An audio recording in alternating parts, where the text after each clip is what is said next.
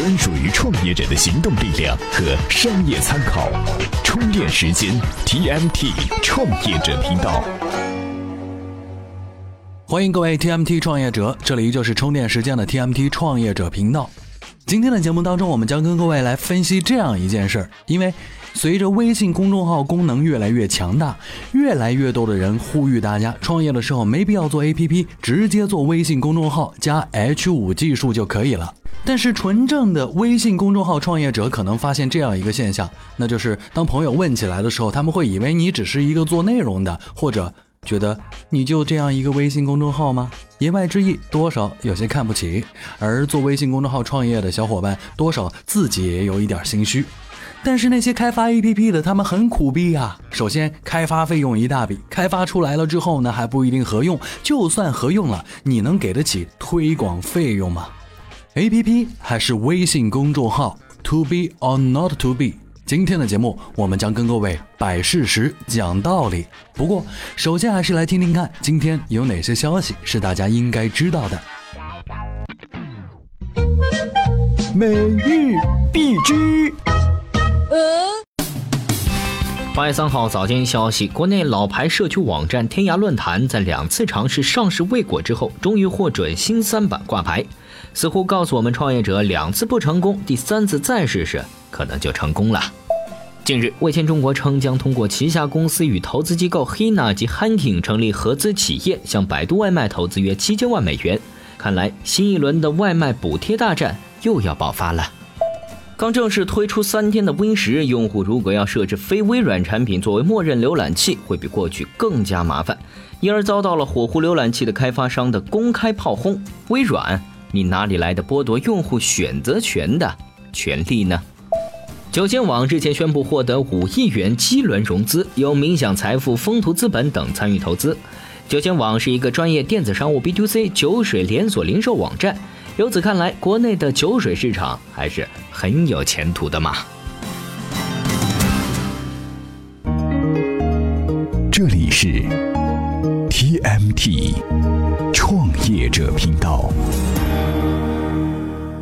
资讯之后，欢迎回来。做公众号还是做 APP，对创业者来说非常的重要。我们一一分析一下。首先看看把宝压在微信上的风险。风险一：账号的灭顶之灾和牢狱之苦。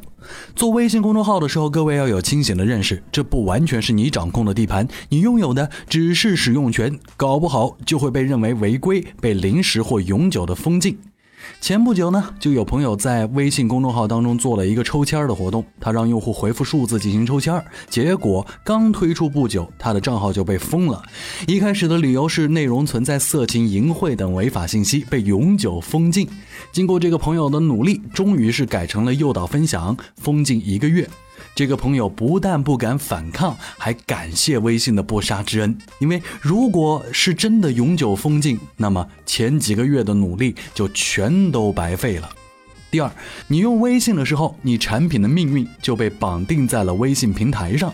当平台蒸蒸日上之时，你就能分享到平台成长的红利。但是，假如平台不行了呢？很多人可能会觉得微信这么强，张小龙已经是产品经理之神了，媲美乔布斯，而且腾讯又垄断中国即时通讯市场这么多年，怎么可能会失败？我要告诉大家，强大永远都不是不败的理由。我们再来说说做 APP 要面临的问题吧。对于创业者，APP 开发比较难，比较慢，小创业团队可能会找兼职开发人员，时间不固定。专职的 APP 开发人员虽然快，但是又很贵。等到你好不容易做到差不多的时候，你还要准备上线之后的推广。告诉各位一个数据，目前线上推广差不多是两块钱一个用户，而线下的成本通常是线上的一倍以上。这当中还有很大的水分。如果产品不错还好，但如果产品不行，哼哼，你就得不停的改进产品，进行迭代，这也需要很大的投入，你亏得起吗？说到这里，我们还是要告诉创业者，在创业之初，到底是选择做微信公众号还是 APP？以下建议不妨参考。首先，你要越早运营微信公众号越好，你就把它当做是一个做实验的平台，因为启动成本低，你要做的产品当中的一环在其中实现了，你再考虑去做 APP。当你有足够力量做 APP 的时候，你还要看一下你产品的特性。如果是纯粹的资讯内容，做 APP 的意义有限；如果是做工具型或者社区互动型的服务，那么做 APP 就更加有意义了，因为这两种在微信里面斡旋的空间比较小，属于带着镣铐跳舞。到 APP P 里面，你能够获得用户更多的体验以及他们的忠诚度。总之，正确的路需要根据你的创业项目不断的校正，一寸一尺的走起来。感谢各位创业者听完本期节目，各位可以在我们的微信公众号当中回复关键词“微信公众号”，我们会再给各位一篇讲述公众号的真正价值意义的干货文章。另外，也要给各位预告一下，今天更新的节目当中，电商治愈系频道我们为各位解密为什么雕爷们的餐厅做的这么火，但跟着学的餐饮老板生意没有特别大的起色。文化媒体人会为您解答，继文化部彻底放开游戏主机禁令之后，游戏机的未来能不能轻松带来红利？好吧，以上就是今天的全部内容。希望各位到我们的微信公众号当中去关注一下我们的 U 盘式赞助活动。怎么关注我们的微信公众号呢？在微信里。添加朋友，微信公众号搜索“充电时间”就可以找到我们了。我是老彭，下期再会。